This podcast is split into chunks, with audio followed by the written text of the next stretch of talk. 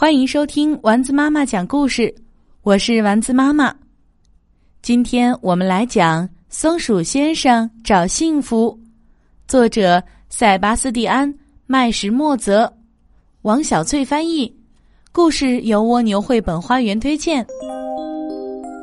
一天早上，松鼠先生一觉醒来，发现周围的一切都不同了。嗯，为什么一切？都变得这么色彩斑斓了呢，这是怎么回事儿？嘿，春天到啦！大熊喊道：“让我们去晒晒太阳，在草地上打打滚儿，再去找点吃的填饱肚子吧。”动物们都离开了洞穴，开始各处找吃的。可是刺猬却一点胃口也没有。他一直待在池塘边，因为他刚刚在那里遇上了美丽的刺猬姑娘，然后他就跑开了。幸好森林里还有老朋友松鼠先生，有他帮忙就好办了。要赢得刺猬姑娘的芳心可不是件容易事儿，松鼠先生想。刺猬先生最好是要无所不知、英勇无畏，还要有很高的名誉和声望。为了得到名誉和声望，当然要参加许多危险的决斗，成为战斗的英雄。松鼠先生觉得这真是个不错的主意。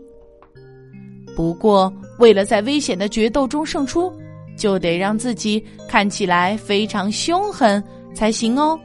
松鼠先生量了量刺猬先生的身高和手臂的长度，飞快地跑开了。过了一会儿，松鼠先生回来了，他带着各种森林里的植物，开始为刺猬先生装扮凶猛的形象。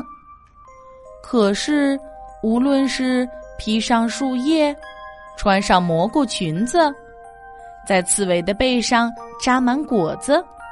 还是在头上戴上蜗牛壳，这样都显得不够凶猛。当然了，这种时候也会很愿意陪在刺猬身边的。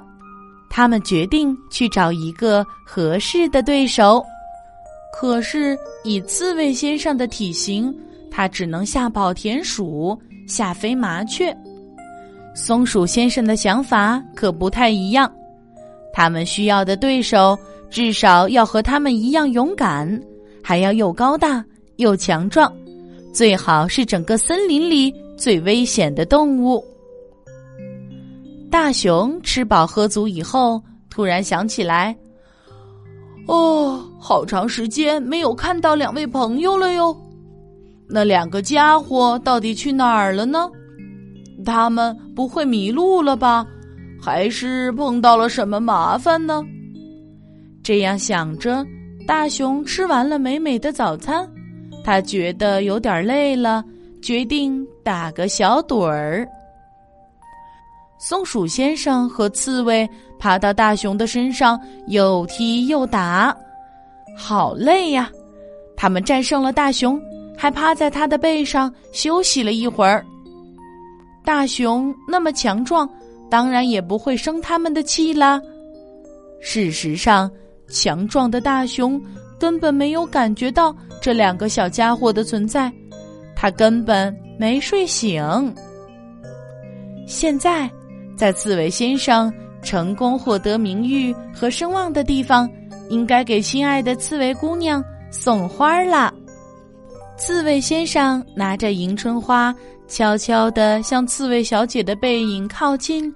靠近，再靠近，可当他献花时，却突然发现，这不是刺猬小姐，这只是一把皮鞋刷子。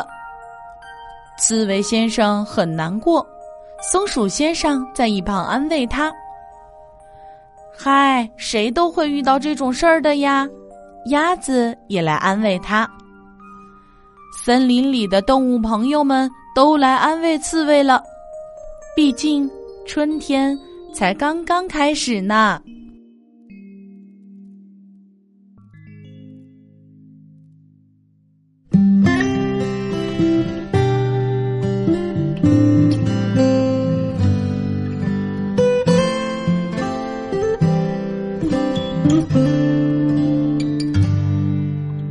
天上挂着小星星。耳边的陪伴最温馨。闭上眼，想象着自己住在美丽。